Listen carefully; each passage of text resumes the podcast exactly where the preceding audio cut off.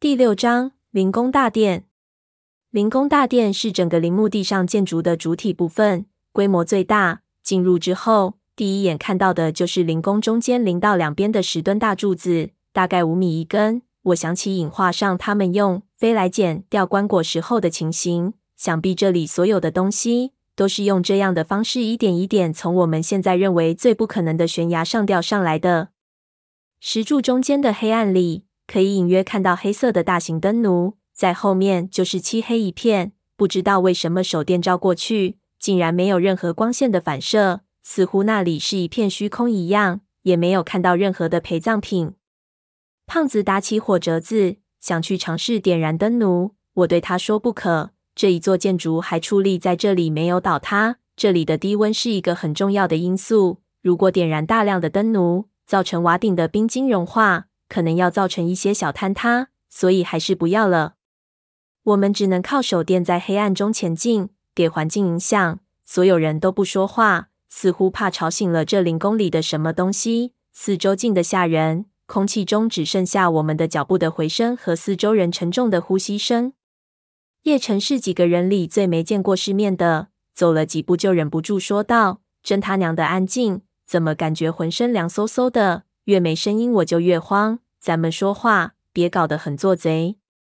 话没说完，闷油瓶做了个轻声的手势，让他闭嘴。胖子轻声对叶晨道：“你他妈的别出馊主意，咱们不就是贼吗？这位小哥的耳朵灵着呢，你一说话，咱们踩到了机关都听不出来，你担当得起吗？”叶晨一听这里可能有机关，忙捂住嘴巴，紧张的看向四周。唯恐有什么暗器飞来。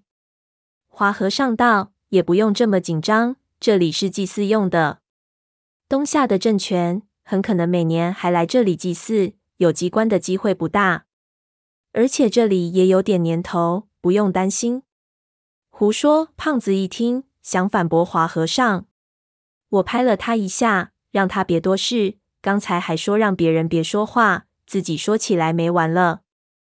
外面如此厚的冰穹，一旦封闭就很难再打开了。外面的栈道也早就烧了，这说明灵宫封闭之后，压根就没人打算回来。华和尚不可能没想到，不过这种事情尚无谓增加不必要的恐慌。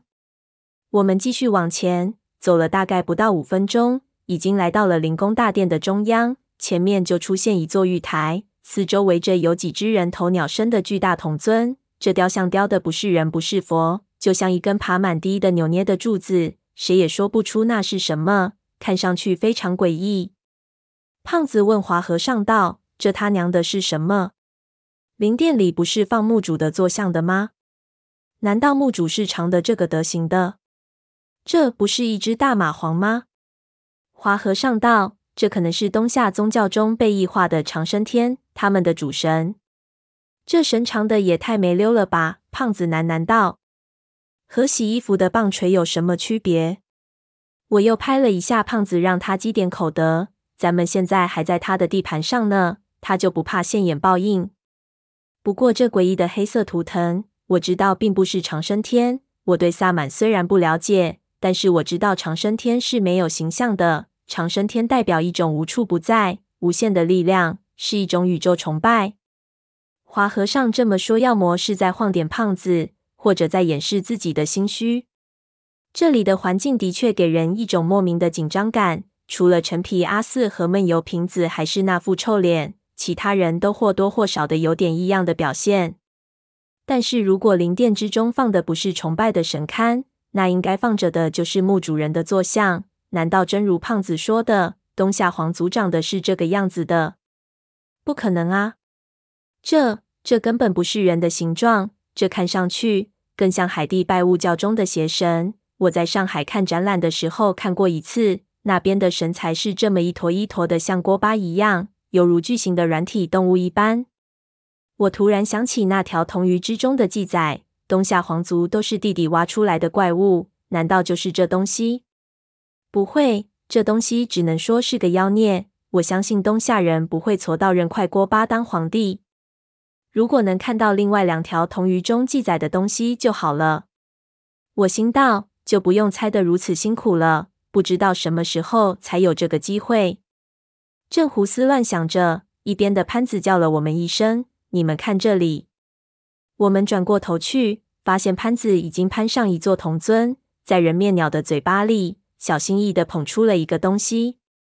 潘子也是个闯祸精，我紧张道：“小心机关。”潘子点点头，十分小心的去捧。很快，一只鎏金、青面獠牙的铜猴给起了出来，身上还雕刻着无数奇特的花纹，犹如纹身的小鬼。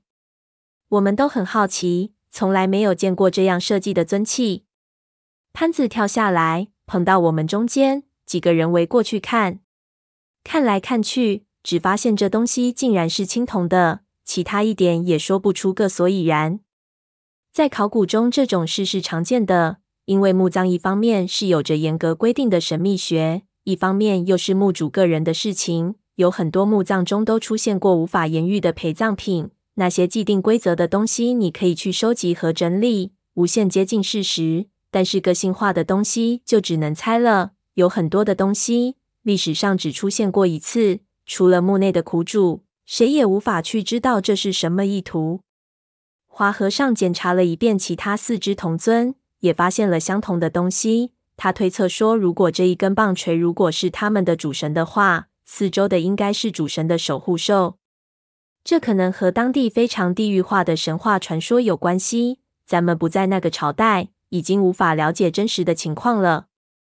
只不过让他想不通的是，为什么会是青铜的材料？明朝的时候已经是十分发达的铁器时代了。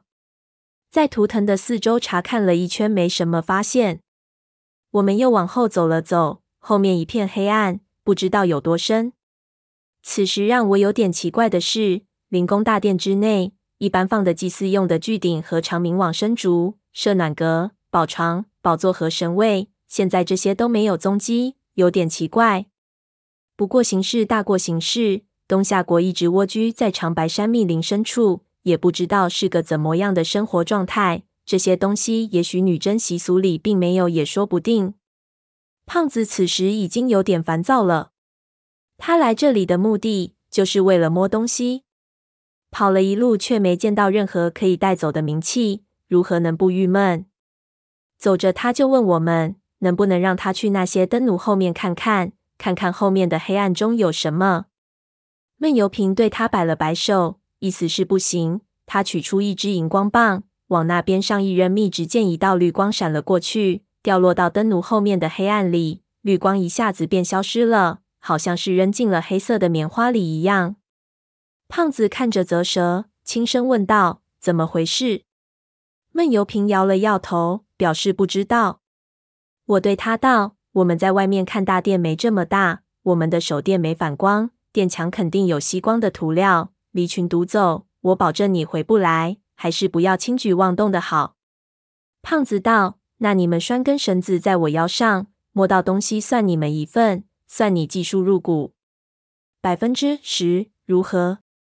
我最烦胖子这德行，怒道：“你要疯？等我们都出去了，现在别连累我们。”潘子也道：“你他娘的猴急什么？这才到哪里啊？要是等一下你拴根绳子进去了。”拉出来就剩条大腿了。你说我们是进去找你还是不找你？你看人家陈老爷子的队伍多齐心，你安了，别给我们三爷丢脸。胖子唉了一声，失望道：“的，你们人多，说不过你。胖爷我服从组织安排就是了，在没有查明敌情之前，绝对不背叛组织。查明了也不准背叛。你他娘的现在就开始捞油水，进了的功怎么办？”你能装得了多少？我怒目道。胖子举手表示投降，嬉皮笑脸。我知道他的脾气，现在说什么也没用，拿他没有办法，只好提醒自己留一个心眼看着他，免得他闯祸。再往里走，我们就看到了大殿的尽头，那里还有一道玉门，是用四块汉白玉片嵌接而成，门轴盘着琉璃烧制的百足盘龙，门楣浮雕月五百戏图。门上雕刻着两个守门的童子，门后同样没有自来石，门是用哨兵浇死。我们敲开之后，发现门后是通往灵宫后殿的走廊，漆黑一片。胖子看到门上的两条龙，顿时又来精神了，眼睛发亮，对我们道：“我在一拍卖会上见过这种门。这叫做盘龙轴琉璃栓，整一扇门拍到了两亿，还是港币呢？哎呀，这门看上去也不是很重。我知道他想鼓动什么，泼他冷水道：“你省点心吧，那是炒作。现在现金的古董交易，能超过两千万就是天价了。这门最多就值四十万。”不会吧？胖子不信，四十万炒到两亿，有这么离谱的事情？我心说，我口袋里的两条铜鱼都值两千万呢。但是真卖的时候谁会买？现在拍卖行的勾当谁不知道？都是想着三年不开张，开张就吃一辈子。碰到个人头清真掏两亿买扇门，下辈子的工作就只剩下花钱了。胖子的世界观顿时就被我摧毁了，看着门神情有点呆滞。我们不去理他，走入走廊，向后殿走去。后殿一般就是的宫的入口所在的地方，一般都会放一只装饰性的棺椁，点着长生蜡烛，终年不灭，或者是堆积大量的祭品，由守灵人定期更换。东夏这种常年战争状态下的隐秘边境小国，料想也不会有太多的好东西。不过的公入口一般设在里面，我们必须去看。进入走廊。两边加上头顶，前是壁画，壁画上蒙着一层冰，冻得灰蒙蒙的。我在缝隙中看过那一块双层壁画之后，一直对这种技术性的东西很感兴趣，于是打起手电看起来。一看却看得浑身发凉。只见壁画之上画的几乎都是盘绕在云雾之中的百足龙，盘起的、飞腾的，满墙都是，乍一看就像爬满了蜈蚣一样。壁画分成好几个部分，有的壁画上还画着很多穿着裘皮的士兵，朝天上的百足龙叩拜。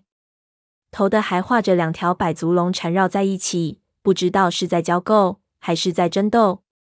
每幅壁画之上，百足龙必然是主体部分，四周的人物都显得非常渺小，而且谦卑之极。显然，东夏人对于这种蜈蚣龙的崇拜，比我们汉人对盘龙的崇拜有过之而无不及。叶晨掏出相机，把壁画全部都拍了下来。这在卖名器的时候可以用到，因为东夏是不确定政权，有陵墓的照片，价格能翻上好几倍。你们说这陪葬陵里葬的是什么人？万奴的老婆还是手下？怎么进化这种壁画？叶晨边拍边问。我也不知道，心里也觉得有点异样。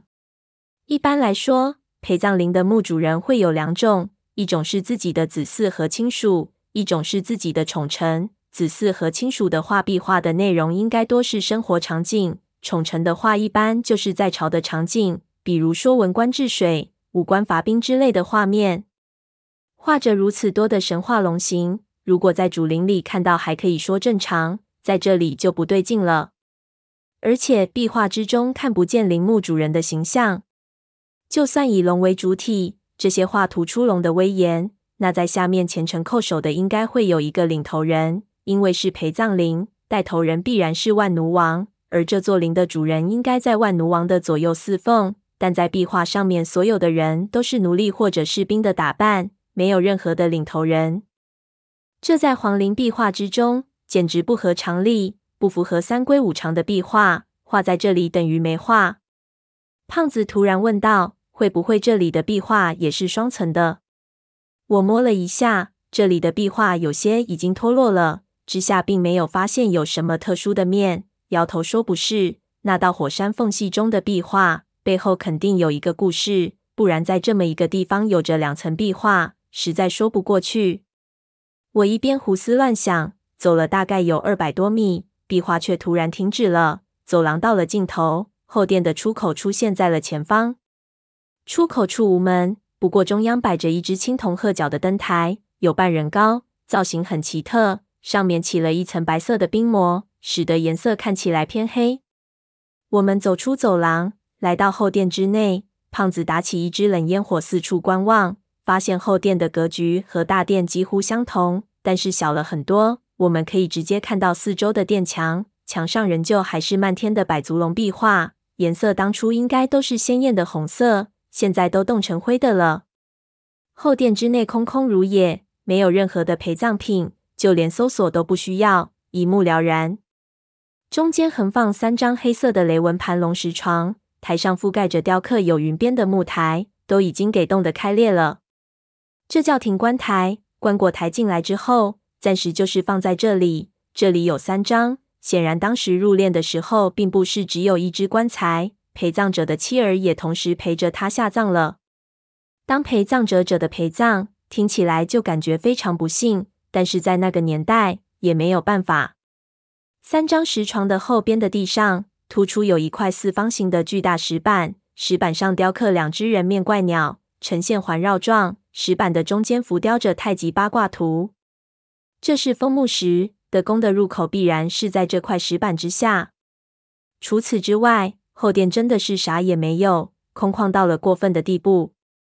胖子看了一圈，道：“万奴老儿真他娘吝啬，舍得钱给手下盖房子，舍不得钱买家具，这叫人怎么过啊？肯定好东西全给他一人占了。”花和尚道：“别胡说。”能盖这么大一个陵墓，还会舍不得几个祭品？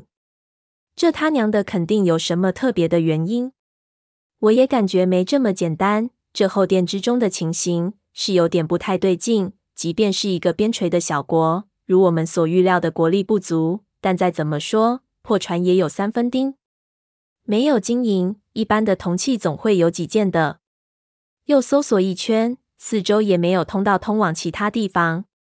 就来到枫木石板的一边，胖子甩开膀子上去，用力抬了一抬，纹丝不动，忙招呼别人来帮忙。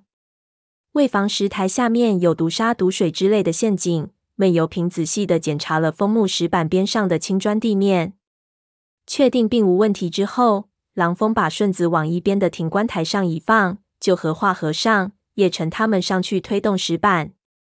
几个彪形大汉力气真不是盖的。就听“嘎嘣”一声，石板给移开了少许。他们继续用力，缓缓将整个石板推到一边。我们往石台下面一看，却吃了一惊。石台之下并没有任何密道入口的痕迹，没有封木门的条石，而是如边上一样的青砖。只不过因为石板压在上面长达百年，地上有一个四方形的印子，用脚一查，有凹凸感。石板下的青砖已经被压入底下几毫。怎么回事情？潘子奇怪，这封墓石是假的，摆设不可能，这是最基本的葬式，玩什么都不会玩这个。入口肯定就在这里。华和尚道：“会不会封在这层青砖下面了？”叶晨问。我皱起眉头，这些砖头只见没有铁浆封死，看上去似乎有点问题。但是要我下结论，我又不知道怎么说。胖子道：“管他呢。”反正没人，难得到一回皇陵，拆了砖头看看就知道了。叶晨马上附和：“其实我也是这么想的。我们这些人现在已经不能说是在盗墓了，我们现在干脆就叫明抢。盗墓的时候还怕惊动四周的居民，怕遇到巡逻的警察。但是现在最近的警察局也在八百里外，我们根本就不用怕什么。我们全部都开始肾上腺素过度分泌。”挖掘和开地宫永远是令人兴奋的时刻，有时候开棺都没这一刻紧张，这一点谁也无法否认。闷油瓶蹲下身子，用他骐长的手指夹住一块青砖，用力一拔，硬生生将砖头从地面上拔了起来。叶晨和华和尚看得目瞪口呆，嘴巴都合不拢。胖子很得意，脸上大有看见没，咱们兄弟厉害不的表情。闷油瓶却不给他面子。看也不看他，有了一个缺口就好办了。我们上去帮忙，用登山镐将砖头挖出来。让人奇怪的是，下面的砖头仍旧没有铁浆的痕迹，全部是交错结构，并不难挖。我不祥的预感又重了一点，因为地宫的入口处是堡垒最森严的部分。当年孙麻子挖慈禧墓，要不是有炸药，连地宫石封的皮都铲不掉。这里如此轻松就能起青砖，肯定就不对了。会不会下面有什么蹊跷？但是闷油瓶却不说话。一般如果有问题，他肯定能马上发现。他不说话，我说话又觉得似乎没这个资格。半支烟的功夫，我们很快就挖出了一个大坑。最后一层青砖被起出，数来只有七层。大概是因为这里的建筑的高度是固定的，要想不撞到洞顶。只有牺牲底下铺地砖的数量。坑底下面竟然露出了一块黑色的，似乎类似于布满花纹龟壳的石头。是不是封条石？叶晨兴奋起来。不是，最下面的华和尚敲了敲，把黑色石头四周的砖头都起出来。砖头下面出现了一只八仙桌大小的黑色的双头石雕龟，龟的壳上的花纹，现在看来，竟然雕刻的是一张女人的脸。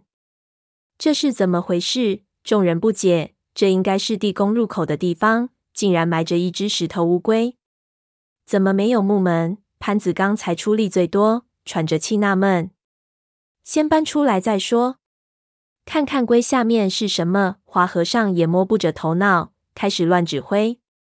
其实不用搬就知道，乌龟下面肯定什么都没有。我已经看到乌龟底下的黑色山岩，我们已经挖到了洞底了。几个人手忙脚乱跳入坑内，想将石龟抬起来。